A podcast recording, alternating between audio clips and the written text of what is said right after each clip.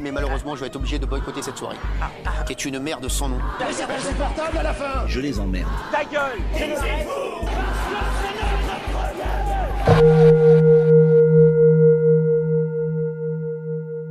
Posons-nous un instant, loin de ce brouhaha ambiant. Bonjour et bienvenue à toutes et à tous sur Oups des eaux, j'ai pris le micro, le podcast qui donne la parole aux femmes qui sont parvenues à se faire entendre et à dépasser les préjugés pour prendre le lead. Et aujourd'hui, je suis hyper heureux d'avoir comme invité Maud Alaves. Salut Maud Salut Alors Maud, euh, je sais pas si c'est encore nécessaire de te présenter parce qu'avec Nina Ramen et Caroline Jurado, euh, vous formez toutes les trois un peu le trio légendaire du leadership modèle au féminin sur LinkedIn. Euh, toi, tu es coach en personal branding, co-créatrice du manuel LinkedIn avec Thibault Louis. Tu es aussi mentor chez Willa, qui est un incubateur pour l'entrepreneuriat féminin. Mm. Et comme si c'était pas déjà assez pour une seule personne, tu es aussi coprésidente de l'association Les Panamiens. Ouais. comment ça va, Maud Eh bah écoute, euh, ça va super Tu m'as fait une super présentation là Ouais, bah un truc un peu complet, quoi. Euh, donc, Ouais. comme on a pu le voir, toi, t'as une vraie assise aujourd'hui sur LinkedIn. Moi, d'ailleurs, t'as été euh, l'une des premières personnes expertes LinkedIn que j'ai eu l'occasion de suivre. Et euh, bah, j'ai beaucoup appris rien qu'avec ton contenu et ta newsletter. Mais moi, ce que je voulais savoir avec notre Mm. petit entretien aujourd'hui, c'est avant d'en arriver là où t'en es aujourd'hui, c'était quoi ton parcours personnel et surtout d'où tu viens? Ouais. Euh, alors j'ai vraiment le parcours euh, qu'on va ranger dans la case des atypiques, même si j'aime pas trop ça, je pense qu'on est de plus en plus atypiques avec le temps, mais enfin, enfin, dans le sens où l'humanité, l'humanité, les parcours deviennent de plus en plus atypiques, mais bref. Euh, j'ai commencé par euh, faire une école d'art à 18 ans. Mhm. alors que tout euh, me lançait un peu plutôt pour euh, faire Sciences Po. Tu vois, j'étais une très bonne élève, j'avais fait Abibac, donc j'avais fait double bac allemand-français. Et donc moi j'ai dit à mes parents à 18 ans, bah non, non, euh, moi je veux faire une école d'art, j'irai pas en Ouais. école de commerce. Et après j'ai tout plaqué pour euh, partir euh, en mannequinat pendant 4 ans, parce que l'opportunité s'est présentée à moi. Et à nouveau, à 23 ans, euh, je me suis dit, bon bah en fait le mannequinat c'est pas la carrière... euh, dans laquelle euh, je vais vraiment euh, réussir. Donc je suis en train de perdre mon temps à partir de maintenant. Donc j'ai à nouveau tout plaqué et j'ai repris les études à 23 ans en communication marketing. Du coup là j'étais à l'ISCOM. Euh, après en parallèle la deuxième année j'ai fait une faculté d'économie gestion Mhm. puisque je c'était un petit peu euh, c'était pas assez en fait le- la communication. Et, euh, et puis j'ai fini en master en entrepreneuriat l'ESCP. Et ça, c'était il y a deux ans. Et du coup, après, à la sortie des études de l'ESCP, là, j'ai décidé de lancer le projet du Social Club, qui était une école qui forme aux réseaux Ouais. sociaux, et euh, que j'ai killé il y a quelques mois, officiellement, pour, euh, pour être vraiment euh, solopreneur dans le personal branding. Pour ce qui est du Social Hack Club, on, on aura l'occasion d'ailleurs Ouais. d'en reparler euh, Mhm. un peu rapidement. euh, mais d'ailleurs, euh, ça me fait penser parce que donc tu, au départ, t'étais parti pour faire une carrière plutôt artistique. Ouais. Et qu'est-ce qui a fait que finalement tu t'es dit non, c'est pas trop mon truc? Bah, en, en fait, je me suis pas dit, euh, c'est pas trop mon truc, c'est juste que j'ai eu l'opportunité de faire du mannequinat et que, en fait, il y a un moment, j'ai dû faire un choix, tu vois. Euh, j'ai essayé de faire les deux pendant, pendant quelques mois, mais euh, euh, ce qui m'a fait euh, réagir, en fait, c'est que, je me rappelle, j'avais, j'avais 18 ans, bon, alors déjà, à l'époque, j'étais pas très grosse, tu vois, je devais faire quelque chose comme 50, 51 kilos, mais au bout de trois mois, en fait, j'étais tellement surmenée entre les castings que j'essayais de faire et puis les cours d'école d'art, euh, Mm. sachant que j'étais pas à Paris, j'avais une heure de trajet tous les jours, tu vois, donc c'était très difficile. Et un jour, je me suis pesée, j'étais à 47, euh, 46 kilos, tu vois, tellement en fait, mon corps était en, en surcharge de travail. Ah ouais, d'accord. Et là, je me suis dit, euh, ok, ça fait deux trois mois euh, que tu essaies de cumuler les deux.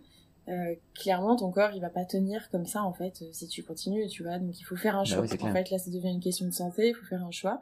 Et du coup, j'ai fonctionné au regret. Je me suis dit, bon, bah, qu'est-ce que tu vas regretter le plus? Euh, De te lancer dans le mannequinat, euh, même si ça marche jamais, et, euh, et tu vas te planter, ou euh, de jamais l'avoir tenté. Et, Ouais. euh, et d'avoir continué une petite vie euh, comme euh, comme tous tes copains d'école et, et de faire des études comme comme ce qu'on attend de toi. D'accord. Voilà, moi j'ai préféré la version ben c'est pas grave si je me plante. Mais au moins je l'aurais tenté. Je comprends. Et d'ailleurs, par rapport au mannequinat, il y a un post que tu avais écrit à ce sujet-là Mhm. récemment sur LinkedIn, qui moi m'avait beaucoup marqué. C'était celui autour de la prise de parole féminine et qui donc était vraiment en lien avec ça. Ce côté sois belle et tais-toi, c'est quelque chose que tu as beaucoup connu dans ton parcours? Oui, bah oui, oui, c'est quelque chose que, enfin, c'est assez, c'est complètement commun en fait dans, dans le mannequinat que, oui, effectivement, on est là pour être belle, mm. euh, enfin, du moins pour être des, des porte-manteaux, et on n'est pas là pour prendre la parole. Euh, alors après, je pense que le l'univers du mannequinat change quand même euh, pas mal. Moi, ça fait mine de rien, ça fait 6-7 ans, tu vois, que j'en suis sortie, donc les choses, les choses évoluent beaucoup, notamment avec les réseaux sociaux, parce que à l'époque où j'en ai, où j'étais, moi, on me demandait pas mon Instagram quand j'ai un casting, alors que je sais qu'aujourd'hui, les filles, on leur demande, tu vois. Donc, ça, ça veut dire que, par exemple, bah, euh, tu vois, les filles, aujourd'hui, ont un petit peu plus de pouvoir, donc elles, ont plus aussi de prise de parole, mais moi, à mon époque, en tout cas, euh, les agences, elles étaient complètement, euh, en fait, maîtresses de la situation, tu vois, c'est elles qui avaient le client, et, et après, bah, c'est elles qui positionnaient les mannequins, mmh. du coup, j'ai le client, et donc c'était pas dans leur intérêt aussi que les filles euh, parlent directement avec le client parce que sinon bah oui, bien sûr. après t'as du bypass en fait. Enfin, ça c'est ouais, pas bon business, business model tout simplement tu vois. Et alors qu'est-ce qui t'avait incité à, à continuer là-dedans au départ puisque t'avais déjà eu l'occasion de voir que c'était mm. beaucoup ça? Bah au départ euh, quand même enfin tu vois le, le mannequinat ça reste un milieu euh, très c'est peu commun quand même. Euh, le milieu de la mode euh, du luxe etc donc euh, moi j'étais très curieuse de connaître cet univers qui est hyper fermé en fait. Très peu de personnes ont l'occasion de rentrer dedans de voir ça de très près. Donc je pense qu'il y a ça. Déjà en premier il y avait la curiosité de côté prestige aussi un peu. ouais il y avait après évidemment il y a la notion de prestige qui va avec tu vois il y a, il y a un peu d'ego trip hein, forcément. Et puis après le, le maquillage c'est un ticket de loto. euh, si tu gagnes, euh, tu deviens millionnaire, tu vois. Euh, après, tu peux faire plein de choses, en fait. Et à quel moment est-ce que, enfin, comme comme justement, t'as beaucoup parlé de ce de ce côté sois belle et tais-toi, et donc ça veut dire qu'à un moment, t'as eu un ras-le-bol de ça? Mm. Et est-ce que tu te souviens d'un moment en particulier où ça a été bascule ou, ou t'as eu vraiment une prise de conscience qui a fait ce déclic? Euh, Je me souviens pas vraiment, c'est pas un moment particulier. Je me rappelle que je m'étais donné trois ans en fait dans le mannequinat pour voir tu vois si ça allait fonctionner ou non. Et euh, pendant trois ans bon bah j'ai accumulé euh, tu vois les, les petits moments de crise forcément. Mais il y a un soir euh, vraiment je sais pas pourquoi j'ai commencé à réfléchir et à me dire bon bah ça fait trois ans et bah de toute évidence en fait t'es pas en train de devenir Kate Moss tu vois. Et si t'es pas en train de mmh. devenir Kate Moss bah quel est l'intérêt? Alors que enfin tu vois le, le, métier voilà il est pas si euh, ouf que ça. Je commençais à m'ennuyer un peu effectivement. Genre moi ça m'ennuyait de pas avoir le contrôle sur la situation aussi. Tu vois en, en fait t'es vraiment en attente euh, quand t'es quand t'es mannequin. Bah parce que enfin même sur ton emploi enfin ton emploi du temps tu gères rien en fait tous les soirs. On me disait à 18h qu'est-ce que je devais faire le lendemain. Euh, t'as t'as aucune prise de de de contrôle ouais sur ce que tu fais euh, tu vas dans des castings et en fait euh, un coup t'es trop grande après t'es trop petite après t'es trop grosse après t'es trop maigre après t'es trop brune trop blonde trop pâle trop bronzée enfin tu vois mais t'es jamais comme il faut quoi. euh, et puis de toute façon tu peux faire ce que tu veux ça changera rien tu vois. Donc t'as juste à attendre et ouais ça ça ça commençait à me peser. Et et puis oui à un moment je me suis dit bon bah de toute évidence, en fait, ma carrière, elle est pas là. J'en ai encore pour 40 ans, 50 ans de travail devant moi. Donc à partir de maintenant, en fait, je suis en train de perdre mon temps. Ouais, ça doit être assez frustrant en plus dans ces moments-là, justement, de se dire ça et de se dire, mm. euh, bah la vie passe devant moi et j'arrive pas à prendre de contrôle dessus. Quoi. Ouais, je, ouais, c'était ça qui était euh, qui était assez frustrant en fait. Euh, j'ai vraiment eu cette notion à un moment de me dire, ben, ouais, là si je continue, je mets ma vie entre les mains de la chance. D'accord. Et ça n'a pas été trop difficile de renoncer à ça? Franchement, non. le moment où je l'ai décidé, en fait je, je me rappelle très bien ce, ce soir-là, je l'ai décidé, je me suis dit ok, bon, euh, si c'est pas ça, du coup, qu'est-ce que ça va être? Je suis allée sur euh, l'étudiant.fr ou un truc comme ça, tu vois, genre les sites, euh, tu sais, des gens de 18 ans qui cherchent quoi faire de leur vie. et ben voilà, j'ai fini là-dessus et je me suis dit ok, je vais refaire un test d'orientation en fait de euh, pourquoi je suis faite. Et là, on m'a dit communication marketing. Et en fait, c'est marrant parce que c'est déjà ce qu'on me disait quand j'avais 18 ans.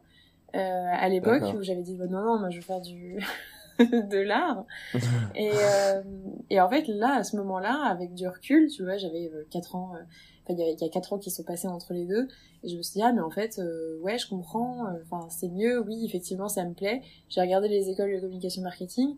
Euh, il se trouve que les examens d'entrée étaient dans un mois ou deux, tu vois, j'ai préparé mon dossier et puis deux mois après j'étais en cours en fait. Oh, ouais, d'accord. Ah oui, donc vraiment ça s'est fait à l'arrache quoi, presque. Ouais. c'est génial. Et donc à partir de ce moment-là, t'as changé d'objectif. C'était quoi un peu ton, ton état d'esprit? C'était quoi Qu'est-ce que t'as cherché à atteindre? Ouais, c'est une bonne question ça. Bah écoute, euh, là mon nouvel objectif à ce moment-là, c'était de devenir euh, la directrice marketing de la plus grosse boîte de l'univers, tu vois. D'accord. je m'étais dit.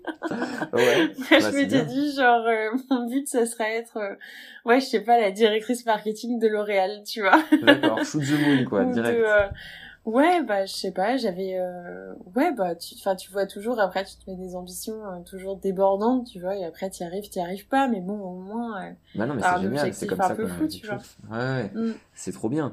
Et euh, bon, et du coup, euh, j'imagine que en route, tu t'es un petit peu réadapté ou c'est quelque chose qui est toujours un petit peu quelque part dans un coin de ta tête? Non, franchement, pas du tout. Euh, je... Les grosses boîtes, euh, c'est pas c'est pas du tout mon truc au final. Hmm. Euh, non, ça a changé en fait à partir du moment où j'ai commencé à faire des stages. D'accord.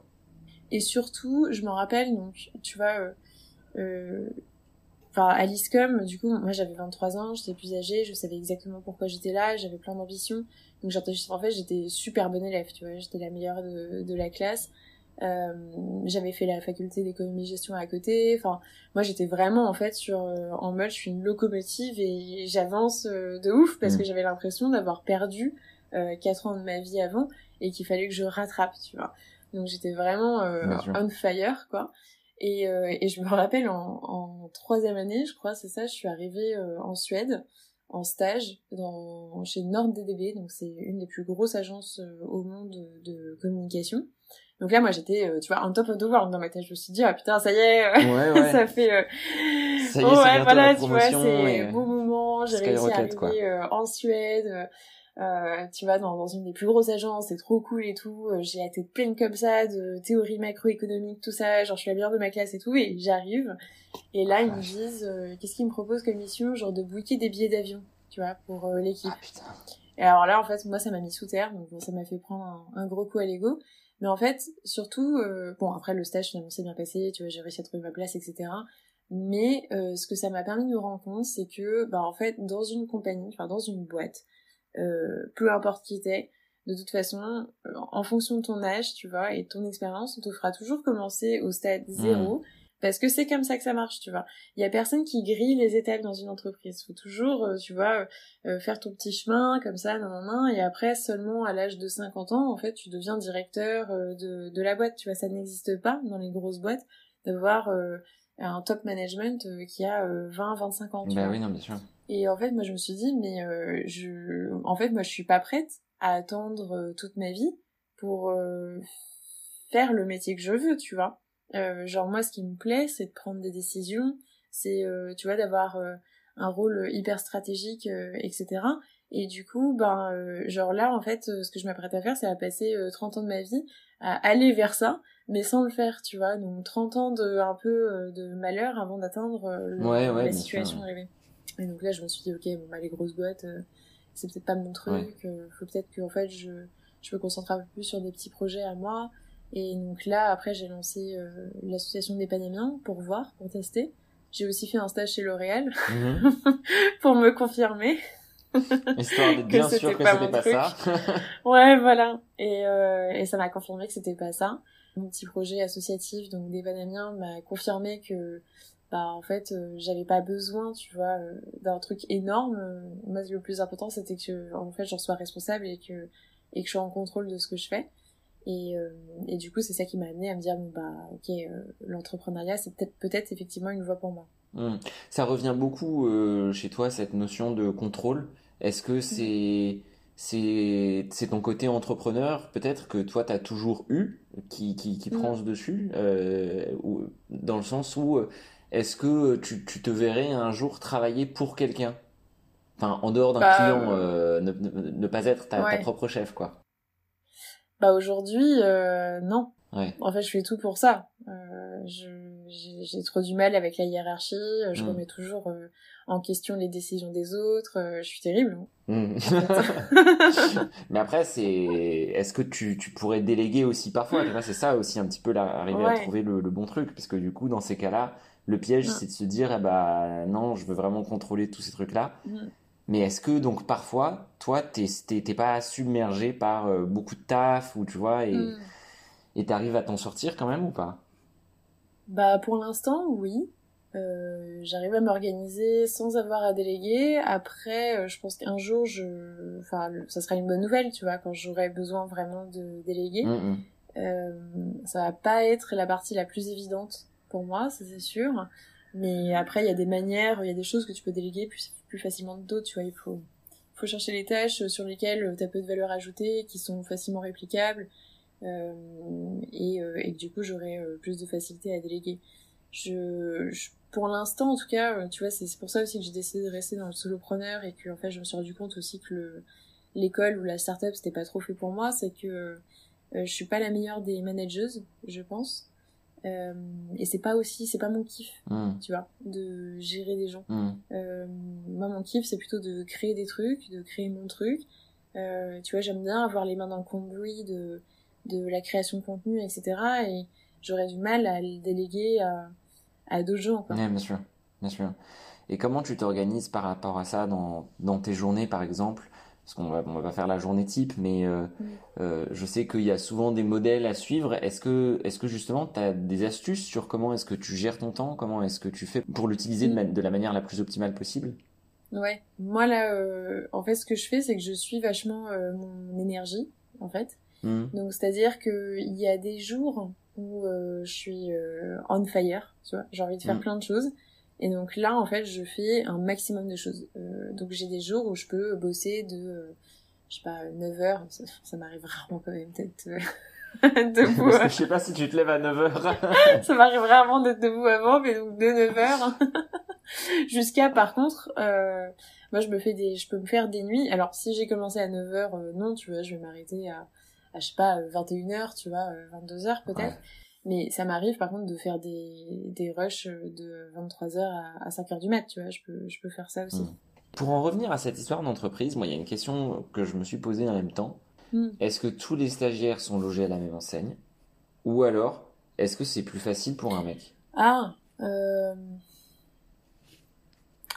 Alors, chez NordDDB, il y avait... Euh... Moi, je me rappelle pas avoir vu euh, d'autres stagiaires. Euh...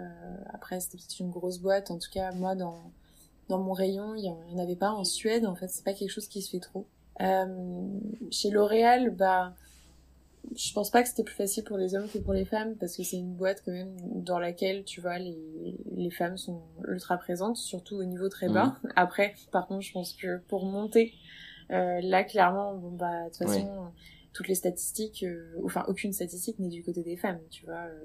Mais euh, en, en, tant que stagiaire, tu vois, ce qui te porte surtout défaut, c'est que t'as une date de péremption. Mmh. surtout quand t'es en stage, tu vois, comme moi en deuxième, troisième année, enfin j'ai jamais fait de stage de fin d'études dans une boîte. Donc en fait j'étais jamais embauchable, tu vois.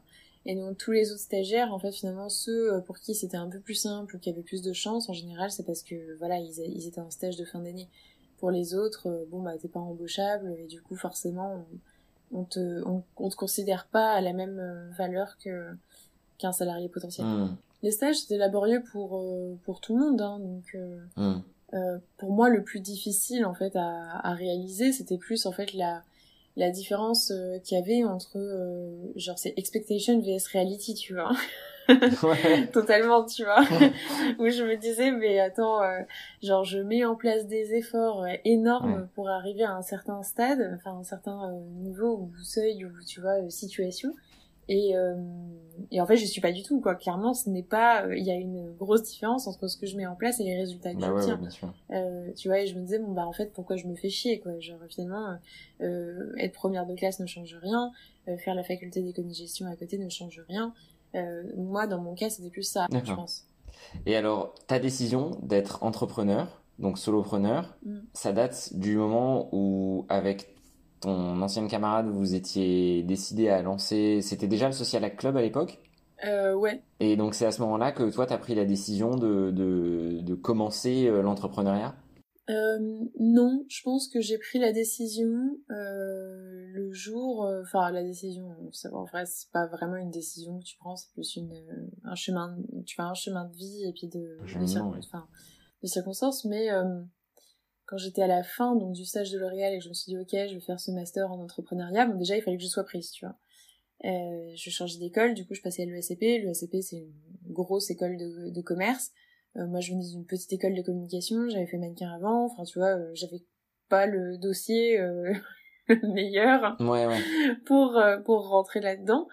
Euh, et puis en plus, moi dans ma famille, personne n'est entrepreneur, euh, aucun de mes potes ne l'est, donc personne ne m'encourageait à ça. Et puis j'avais beaucoup de doutes autour de moi aussi sur, mais en fait, Maud, est-ce que t'es entrepreneur quoi? Parce que t'es quand même une bonne élève avant tout, t'aimes bien faire les choses comme on attend. Ah ouais. tu vois, j'avais j'avais ce genre de réflexion et donc on questionnait ton choix en fait de d'être un peu disruptive quoi. Ouais, euh, on questionnait un peu mon choix là-dessus. Euh, et moi j'avais ce sentiment interne qu'il fallait que je le teste. Mais donc en fait moi tout s'est joué euh, ce jour-là, tu vois. Est-ce que j'étais prise ou pas? Parce que à l'entretien de l'ESCP, il y avait donc des, des, très gros entrepreneurs qui étaient là. Et donc quand je me suis retrouvée dans la mhm. pièce avec eux et qu'ils m'ont regardé, qu'ils m'ont posé des questions, tu vois, et qu'ils ont décidé que bah oui, euh, Maud elle était capable d'être entrepreneur. En fait, pour moi, ça valait comme un OK. Euh, j'ai trouvé. Euh, C'était une validation, quoi. Ouais, je me suis dit OK, j'ai trouvé des personnes qui croient en moi, qui croient en mes capacités pour faire ça, et donc ça veut dire que c'est possible. Et donc, bah, je vais tout faire pour y arriver, tu vois. On, justement, ça, ça me permet d'amener un petit peu la question suivante. Euh, le regard des autres, la critique, est-ce que c'est quelque chose qui a un impact souvent en tant qu'entrepreneuse au quotidien, que ce soit d'ailleurs tes proches ou même d'autres personnes, parce que bon, on connaît les haters, je sais pas, j'imagine que tu en as eu euh, quelques-uns euh, en chemin. Ouais, bien sûr.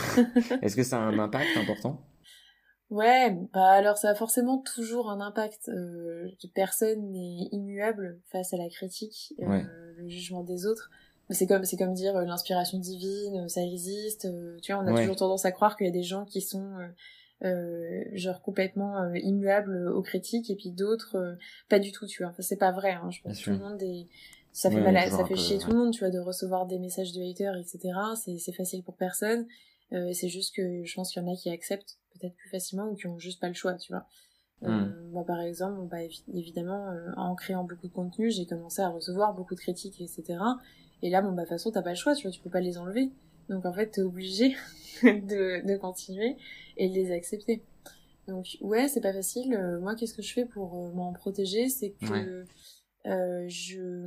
Bah, en fait, je limite. Déjà, ça, j'ai commencé vraiment à faire ça depuis un petit mois maintenant.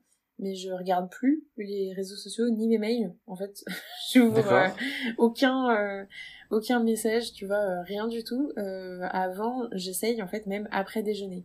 Donc ah d'accord, tu mets euh, un heure, un horaire en fait. Alors c'est un horaire où c'est plutôt, je me dis, il faut d'abord que tu vois, genre déjà je me suis levée, j'ai pris ma douche, j'ai pris mon café, j'ai écrit dans mon bullet journal, j'ai essayé de faire un peu de deep work, tu vois, genre pendant une heure ou deux, et genre là, après, une fois que j'ai fait ça et que j'ai déjà accompli des trucs, que je suis réveillée, que je suis de bonne humeur, du coup, parce que tout s'est bien passé dans la matinée, que j'avais aucune, euh, tu vois, interférence avec rien. Et ouais. bah là, ok, je suis prête, j'ai l'énergie suffisante pour ouvrir ma boîte mail, voir euh, tous les problèmes qu'il y a, tu vois, les gens qui sont pas contents, ou genre les messages sur, ah sur LinkedIn, etc., ou sur Insta et compagnie. Et puis T'en as beaucoup chaque jour des, des... Des gens pas contents Ouais. bah ouais, moi je trouve que oui. Ah ouais, quand même. Tous les jours t'en as? Ouais. Oh là là. Après, tout le monde n'est pas... Enfin, des gens qui envoient des choses purement, vraiment méchantes, ça j'en ai peu. Euh, mais par contre, des gens qui me veulent des choses euh, que je trouve un peu abusées, ça j'en ai beaucoup, tu vois. Tu veux dire qu'ils ont des exigences par rapport à ce que tu proposes qui sont décalées? Ouais, ouais, ou tu vois, en fait, quand tu crées du contenu, euh, bah en fait, forcément, ça attire, ce, qui est, ce qui est normal, mais ça va attirer beaucoup de gens qui ont envie de conseils gratuits, ou tu vois, genre qui, genre, tu vois, qui, prennent la main, puis le bras, etc. Ah ouais, ouais. Et, et moi, ça c'est vrai que ça me, ça me frustre beaucoup, en fait en gros, c'est marrant parce qu'il y a Thibault Louis, on a pas mal parlé dans ses messages récemment, euh, enfin dans ses posts. Et, euh, et moi j'ai lu beaucoup de sujets là-dessus, d'autres créateurs de contenu. C'est euh, en fait c'est tout le problème de euh, comment dire non. Hmm. Et quand on crée du contenu, il y a beaucoup de gens qui nous veulent beaucoup de choses. Donc soit en ah fait ils veulent nous rencontrer, euh, mais on se connaît pas, hein, tu vois, euh, pour euh, juste pour nous rencontrer, parce que souvent c'est pas en plus par mauvaise intention, c'est parce qu'ils ils admirent ce qu'on fait, ils trouvent ça cool, et du coup ils se disent ok bah j'ai envie de connaître cette personne, sauf que tu vois il y a, y a, y a bah, tous les créateurs de contenu disent que bah en fait si je passais 10 minutes à rencontrer toute mon audience, bah j'y passerais l'année quoi en fait. Donc c'est c'est comme n'importe qui quoi. Enfin... c'est impossible, mais voilà donc des gens en fait qui veulent t'appeler, qui veulent te rencontrer, qui veulent te parler de leur projet euh, qui veulent ton avis sur leur stratégie, qui veulent euh, si, ça, ça, ça, tu vois. Genre, en fait, il y a un milliard de choses en fait que les gens veulent de toi, systématiquement. Euh, ça peut être, mais moi, on me propose des projets, on me propose des jobs, on me propose de, tu vois, genre de, travailler ou de tout et n'importe quoi, de participer à des événements auxquels je n'ai pas envie, tu vois, de, ouais, c'est de vraiment un tas de choses, tu vois. Et là, tout le but du jeu, c'est de dire, bon, bah, nous, ah mais de manière la plus sympathique possible, sans que euh, sans que ça blesse les gens en fait. Donc là, euh, je commence à avoir des petites templates. Euh, ah, Honnêtement, ouais ouais, des petites templates de messages, tu vois, qui expliquent que ben je suis désolée, mais soit j'ai pas le temps parce qu'en fait si je fais ça, bah en fait ça vient euh, tu vois, à l'encontre euh, de mes propres projets, donc je peux plus avancer. Donc en fait, il faut vraiment bien expliquer aux gens, ou alors que voilà, ben, en fait, je, je suis juste pas disponible, mmh. que ben en fait, je peux pas donner de la valeur ajoutée de conseils, par exemple, en 5 minutes, et du coup, ils peuvent toujours aller prendre un coaching. et il y en a qui le prennent mal, ça? bah, il y a toujours des gens qui le prennent mal, oui. Ah, c'est dingue, quoi. Et là, ça, c'est difficile parce que tu te dis, bon, bah, tu vois, euh, moi j'ai fait le maximum et euh, et dans tous les cas en fait je passe pour une connasse mais euh, bah c'est la vie aussi mais ça t'as appris à faire avec parce que au final je suis en train d'apprendre t'es en train d'apprendre ok. C'est intéressant parce que ça veut dire que même à ton niveau enfin je dis à ton niveau parce que tu commences enfin voilà t'as as vraiment un impact fort. Mm. c'est à dire que même à ton niveau on a encore ces difficultés qui sont normales au final Ouais, je pense que bah après c'est encore récent, tu vois, en termes de. Euh, enfin en fait, on peut dire oui, euh, mon niveau, quoi, j'ai 25 000 followers, ok, c'est beaucoup, mais en fait ça arrive assez rapidement, tu vois, ça fait euh, même pas un an, hmm. et et je trouve qu'il y a une vraie différence entre quand tu passes la barre des 10 000 et des 20 000 et ça, en fait, c'est arrivé en 3-4 mois, tu vois. Donc en fait, j'ai commencé à vraiment recevoir beaucoup de messages de gens qui me demandaient beaucoup de choses. depuis finalement pas si longtemps que ça, tu vois, genre ça fait quoi 4-5 mois. Et 4-5 euh, mois dans une vie, c'est pas, euh, c'est pas suffisant pour euh, moi apprendre à changer d'identité, à, à, comprendre comment tu vois réagir vis-à-vis de ça. Ah Donc ça me laisse un petit peu de temps pour tester justement différentes stratégies, tu vois. je tente différentes approches, différents euh, messages, et en fait je le perfectionne au fur et à mesure en me disant bon bah voilà ce message là il réussit bien sur 10 personnes, et il y en a une qui est pas contente par contre. le ratio est suffisant. Et je le, tu vois. Et il n'y a pas un moment où ça te fait, où t'as juste envie de dire allez vous faire foutre quoi, et tu et tout ah si, bah, bah, justement, chaque fois que j'ouvre ma boîte mail, quoi. Ah ouais, à messagerie. Oh, ou, euh, bah en fait ça énerve beaucoup forcément mais après euh, c'est parce que euh, je suis dans une réalité euh, déjà qui est pas celle de la majorité des gens donc c'est très difficile à comprendre. Et puis c'est difficile aussi d'en parler tu vois sans sans passer pour pour une connaisse donc après moi c'est plus ça tu vois qui qui m'agace c'est que j'ai le sentiment que du coup je serai jamais comprise vraiment. Et et, et qu'il faut toujours que en fait ce soit à moi de trouver le meilleur compromis. Euh, et pour autant, en fait, même en essayant de faire ça, euh, bah, euh, je, je, passerais quand même, ouais, pour pour quelqu'un de pas forcément sympathique, quoi. Donc bon, après, c'est plus à moi d'accepter cette, cette réalité, mais... Mais est-ce que tu penses que ça vaut toujours la peine de se justifier dans ces cas-là? Vis-à-vis de ces personnes, tu vois, de, de, de, parce que c'est presque de la perte de temps pour toi. Est-ce que ça vaut vraiment la peine de perdre du temps à leur répondre dans ces cas-là? Bah, moi, je trouve ça quand même toujours plus sympa, tu vois, mais c'est parce que justement, moi, je suis pas encore passée à l'étape du bon, bah, je, je m'en fous, enfin, complet. Oui, parce que je sais qu'il y a beaucoup de créateurs de contenu qui disent, bon, euh, enfin, qui essaient même plus de se prendre la tête, quoi. Ouais. Je pense que, et je pense que quelque part, c'est pas, parce que je suis pas sûr que ça ait un impact sur leur CA non plus derrière, quoi.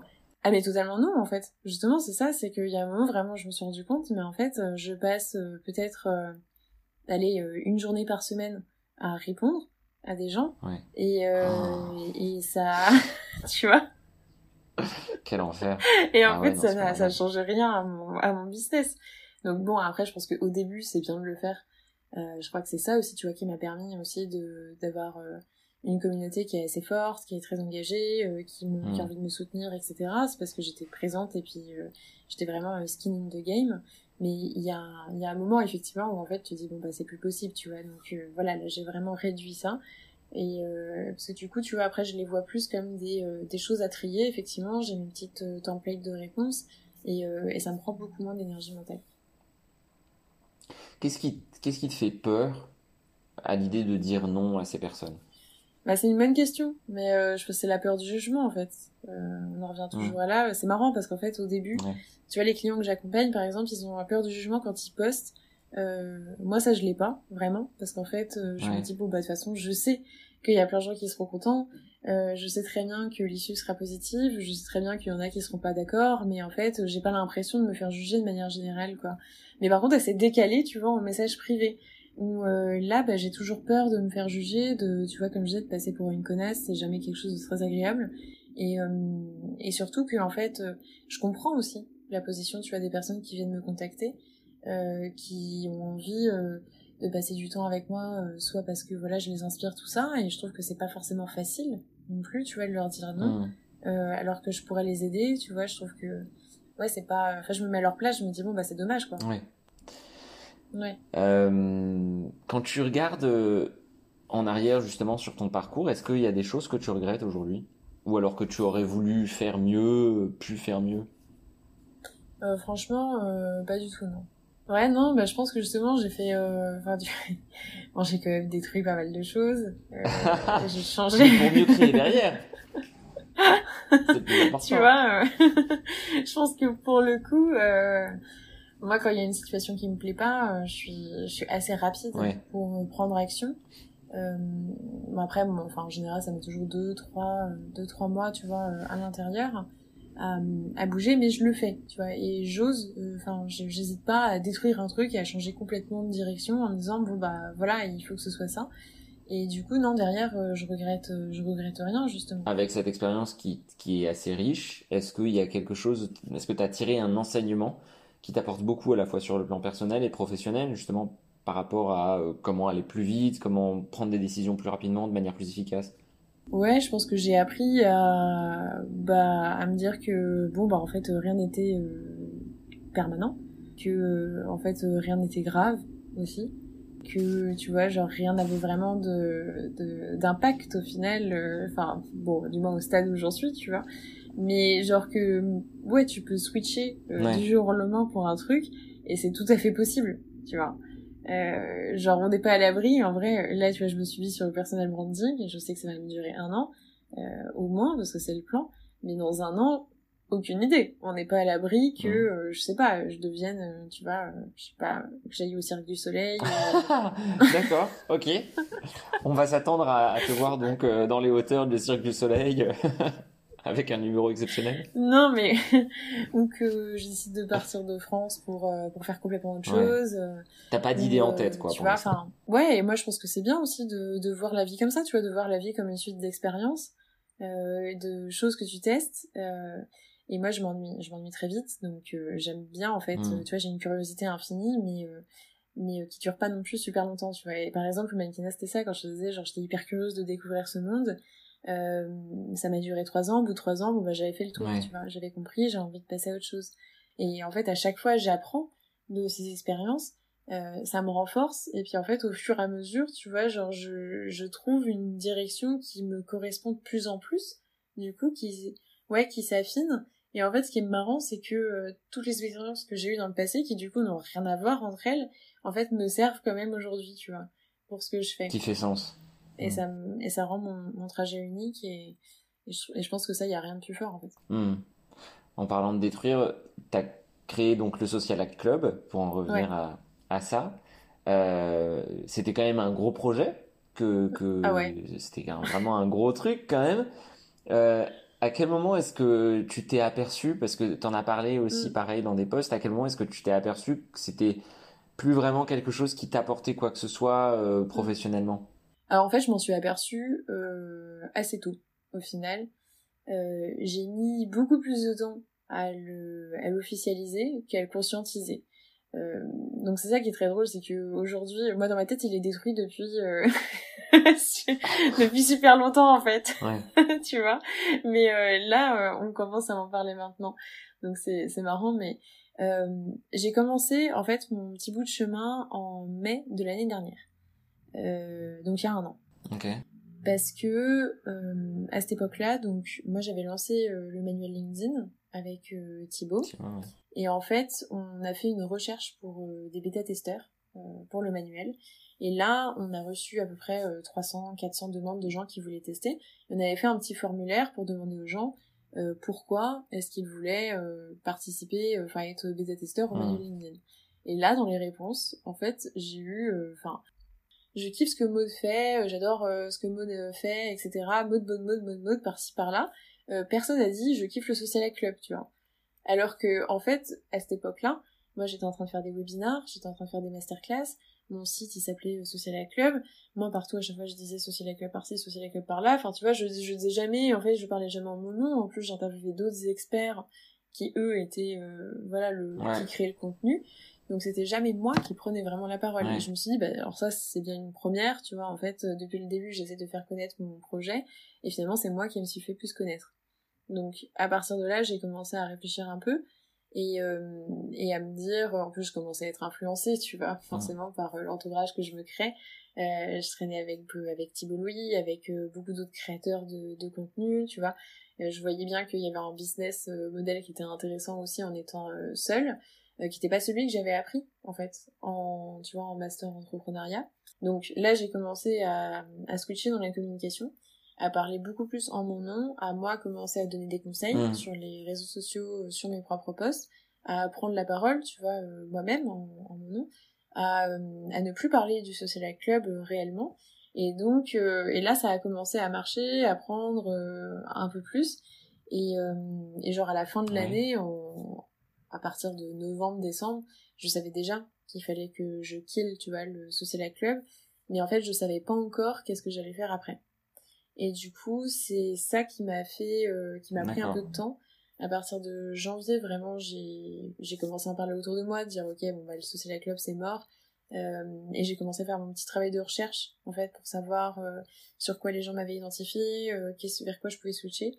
Et c'est au moment où vraiment je me suis dit, ok, bon, bah, ce sera ça, ce sera personal branding, que là, du coup, j'ai officialisé le changement il y avait autre chose à côté aussi, qui était qu'il y a un moment, effectivement, où je me suis rendu compte, euh, genre vers euh, l'été, euh, que, euh, en fait, de toute façon, je faisais tout, sauf construire une école, tu vois. Mmh. Euh, j'ai commencé à, à regarder, tu vois, les faits. Et en fait, ce qui s'est passé, c'est qu'il y a un moment, l'été, où j'ai failli m'associer avec un entrepreneur assez influent qui, lui, avait déjà monté une école. Et euh, du coup, là, dans les discussions, en fait, on a commencé à, tu vois, euh, moi j'avais commencé à préparer des slides, et en fait, là, l'idée de l'école est devenue très réelle, parce que du coup, si je m'associe avec cette personne, euh, lui, il avait euh, les finances, enfin, tu vois, il peut devenir un partenaire financier, ou du moins aller les chercher, etc. Moi, je pouvais vraiment gérer l'école, et finalement, ça s'est pas fait. Et du coup, je me suis posé la question, mais en fait, tu vois, maintenant que je sais exactement comment le faire, en fait, qu'est-ce qui m'empêche, moi, de bah chercher un cofondateur? Enfin, en fait, je savais exactement ce qu'il faudrait que je fasse pour créer cette école. J'aurais pu le faire. J'avais toute la toute la template euh, devant moi, un guideline pas à pas, tu vois. Et en fait, euh, tu vois, je me suis posé la question, mais en fait, c'est parce que j'en avais pas envie. Ouais, d'accord. Tu vois, ça me faisait pas tant rêver que ça, en fait. Ouais, ouais, je comprends. Et là, on revient à la question de qu'est-ce que tu aimes faire de ton quotidien. Et c'est pour ça que je te dis, bah, que, en fait, sur le quotidien de quelqu'un qui gère une école, t'es plus un manager qu'un créateur tu vois. Et, et, en fait, moi, le quotidien d'avoir le nez dans les paperasses, dans euh, euh, les salles de classe, euh, dans les élèves qui sont pas contents parce que, tu vois, tel prof est moins bon que l'autre, ou en fait, ouais, ça me fait pas rêver. Et alors, aujourd'hui, ce serait quoi ton rêve à terme? Est-ce que est-ce qu'il y a quelque chose que tu as en tête? Eh ben, écoute, c'est une bonne question. Euh, en fait, récemment, euh, l'idée que, enfin, en fait, la, réalisation un peu que j'ai faite, mais alors ça, c'est très nouveau, donc euh, c'est pas encore hyper concret dans ma tête aussi. Mais c'est que, en fait, euh, plutôt, qu'une start j'étais peut-être finalement plus une artiste, tu vois. Et en fait, là, j'ai commencé à reconnecter avec ah, moi à 18 ans. c'est ça.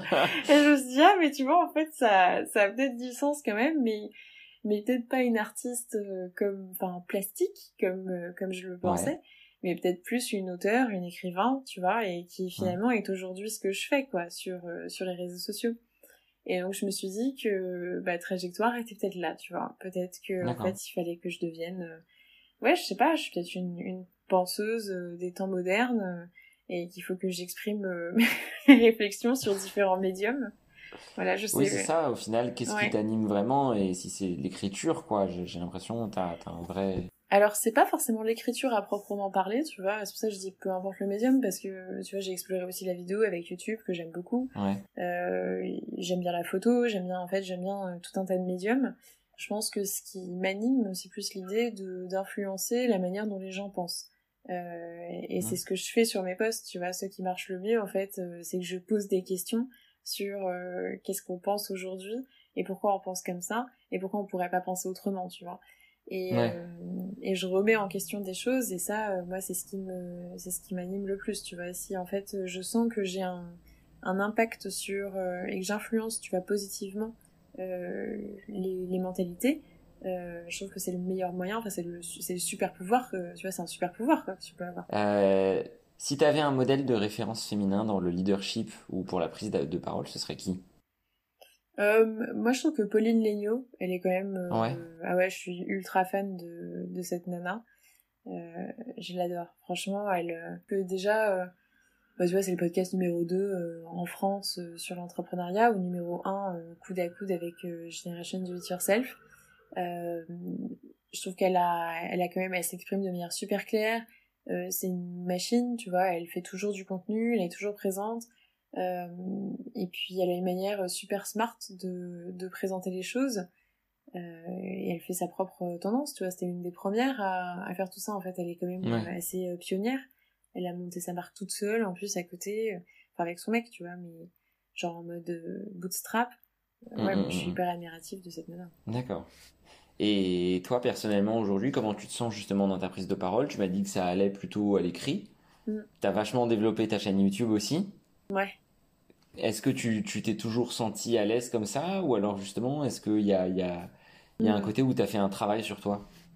Alors euh, YouTube, ce qui est quand même assez magique, euh, c'est qu'il y a euh, Première Pro derrière, tu vois. Donc euh, du coup, tu peux quand même euh, tu peux te permettre de faire des folies. Tu peux faire du montage et, euh, et tout passe bien, tu vois. Ouais, euh, ouais. En vrai, sur une vidéo YouTube qui dure 15 euh, minutes, moi en général j'ai 15 heures de rush derrière, tu vois. Donc euh, après c'est des rushs de, de, de tout et rien. Enfin c'est pas 15 heures de rush où je parle, c'est 15 heures de rush en général de, de vidéos, de plans, etc. Bon, après la vidéo que tu avais faite avec ta avec ta sœur sur la FAQ justement. Euh... Ouais, là il n'y a pas trop trop de montage effectivement. Voilà, donc là tu es plutôt authentique quand même. Ouais, oui oui. Euh... Oui, il y a des fois où je me suis reprise quand même, tu vois, où je redis euh, plusieurs fois la même chose, euh, surtout pour les intros et les outros euh, mmh. qui doivent être hyper clean, après au milieu un petit peu moins. Mais du coup moi je enfin, je pense que j'ai encore énormément de progrès à faire. Il y a plein de choses qui m'insupportent dans la manière dont je prends la parole. Et ouais, il faudrait que je, je m'améliore là-dessus. Et alors, comment tu travailles là-dessus, justement, de ton côté? Ah, pour l'instant, je travaille pas là-dessus.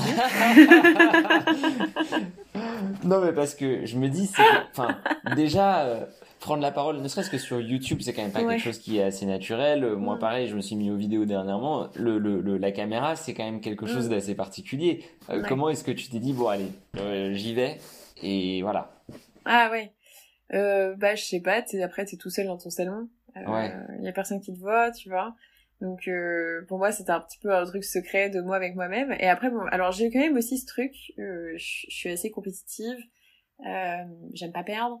Et et du coup, euh, en fait ce que je fais c'est que je vais trouver des des garde-fous. En mmh. fait j'en parle. Moi j'en parle. Je parle des projets avant de les faire, tu vois. Ouais. Donc j'en parle à mes potes, ou tu vois, genre par exemple YouTube, c'était un projet que j'avais depuis un petit moment et je leur disais ouais ouais, mais je vais me lancer sur YouTube. Et en fait, tu vois, du coup, quand les gens ils disent et donc ton projet YouTube, ça en est où? Mais il y a un moment, t'as pas envie de perdre la face, tu vois, ton ego il est en ton ego il est en jeu, tu vois. Au cul, quoi pour le faire. Bah ouais, donc tu vois, si t'en parles, si tu t'engages en fait publiquement, Mais tu te dis, ok, bah là, il faut que je le fasse, tu vois, euh, parce que sinon, ils vont me rironner, ils vont me dire, ouais, ok, euh, encore un projet qui tombe euh, sous terre, tu vois, qui finalement, qui se fait jamais. Donc, ben, il y a un moment où dans mon salon, je me dis, bah voilà, en fait, maintenant t'as tout, tu vois, t'as la caméra qui est là, qui est plantée devant toi, t'as dégagé tous une après-midi pour faire ça, tu vois, t'as réfléchi à tout ça, et tu vas pas juste devant ta caméra t'en arrêter là, tu vois. Ouais. Et tu le sentirais comment de, tu le sentirais comment de prendre la parole en public, du coup? en public, genre un TEDx, tu vois, ouais. par exemple, euh, bah ça me stresserait, mais je le ferais. Ouais. Comment, en fait, c'est ça, parce que il y en a d'autres qui seraient terrorisés à l'idée de le faire. Mm. Qu'est-ce que tu te dis, toi, à ce moment-là, si on te dit, Maud, dans, dans un mois, euh, je te propose de venir mm. faire un TEDx euh, sur LinkedIn? Ouais. Tu vois, et comment, c'est quoi ton fil de pensée par rapport à ça, ton mindset, justement? Bah, je flippe, euh, forcément, mais je pense que c'est un mélange en fait où au début, euh, bah en fait pendant tout le temps, tu vois, je suis hyper excitée, je me dis putain, je vois que le positif, tu vois, genre putain, je vais passer chez TED, enfin c'est ouf, t'imagines, si tu fais une conférence comme ça, euh, c'est dingue quoi, tu vois déjà qui t'appelle, qui se contacte, que t'es l'occasion, enfin donc ouais, je serais hyper hyper enthousiasmée. Euh, après, euh, ouais, t'as des, je pense que j'aurais des petits moments d'angoisse de ouf. je vais me retrouver devant une salle de plein de gens, tu vois. Mais après, bah, tu te prépares, hein. Ouais. Tu te prépares, tu prépares tes slides, euh, tu répètes, tu répètes, tu répètes. Et en fait, je pense que euh, le, le, faut pas oublier que le stress aussi, c'est une bonne chose. Euh, enfin, c'est positif. C'est le corps qui se prépare quand même pour un événement et pour avoir un maximum de alors pas d'adrénaline, mais euh, genre... Euh, ouais, si, en fait, en fait, ça t'envoie des décharges d'adrénaline pour que tu sois au taquet, quoi, et pour que ton niveau de concentration soit au max du max. Donc, en mmh. fait, je me dis juste, bon, ben, euh, il faut utiliser, tu vois, cette énergie, et puis aller avec ton corps, en fait, et puis y aller, et puis de toute façon, t'as peur, c'est très stressé, c'est normal. Au pire, en fait, qu'est-ce qui peut se passer, tu vois? Ouais. Euh, en général, je fais des cauchemars la veille que, voilà, justement, je sais pas, je me retrouve toute nue devant la scène. Ah, quand même Enfin, ouais, tu fais toujours. Enfin, je sais pas, par exemple, euh, avant mon webinar, euh, j'avais fait un content summit. Il y avait, mm. je sais plus, 2000, 2000 inscrits, un truc comme ça. Ouais, c'était un sacré marathon en plus. Ouais, donc, ouais, et puis c'était un sacré marathon. J'avais fait 10, 10, 11 interviews à la filée. Donc, tu vois, il y a beaucoup de choses à gérer, genre sur euh, ok, qu'est-ce que l'un va dire, il y a un milliard de choses qui peuvent aller mal. Ouais. Et moi, la veille, ouais, j'avais rêvé que, je sais pas, tu vois, rien ne va, que genre je me branche, euh, que l'invité il est pas là, euh, puis que après les gens ils sont plus là, puis qu'après tout le monde s'en va, et enfin, ah. voilà.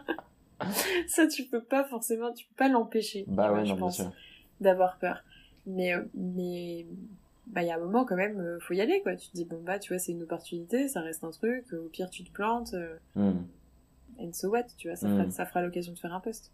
Bah, et donc, dans ces cas-là, à quel moment est-ce que tu penses que ça peut être pertinent de se faire accompagner justement à la prise de parole?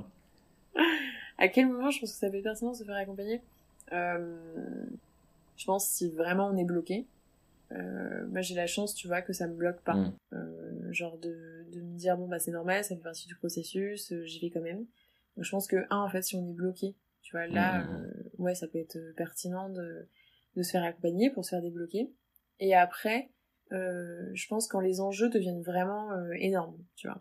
Ouais, complètement. Ok. Bah écoute, merci Maud, moi j'ai fait le tour de mes questions. Trop cool. Euh, c'était trop cool en tout cas de, de t'avoir sur cet épisode-là.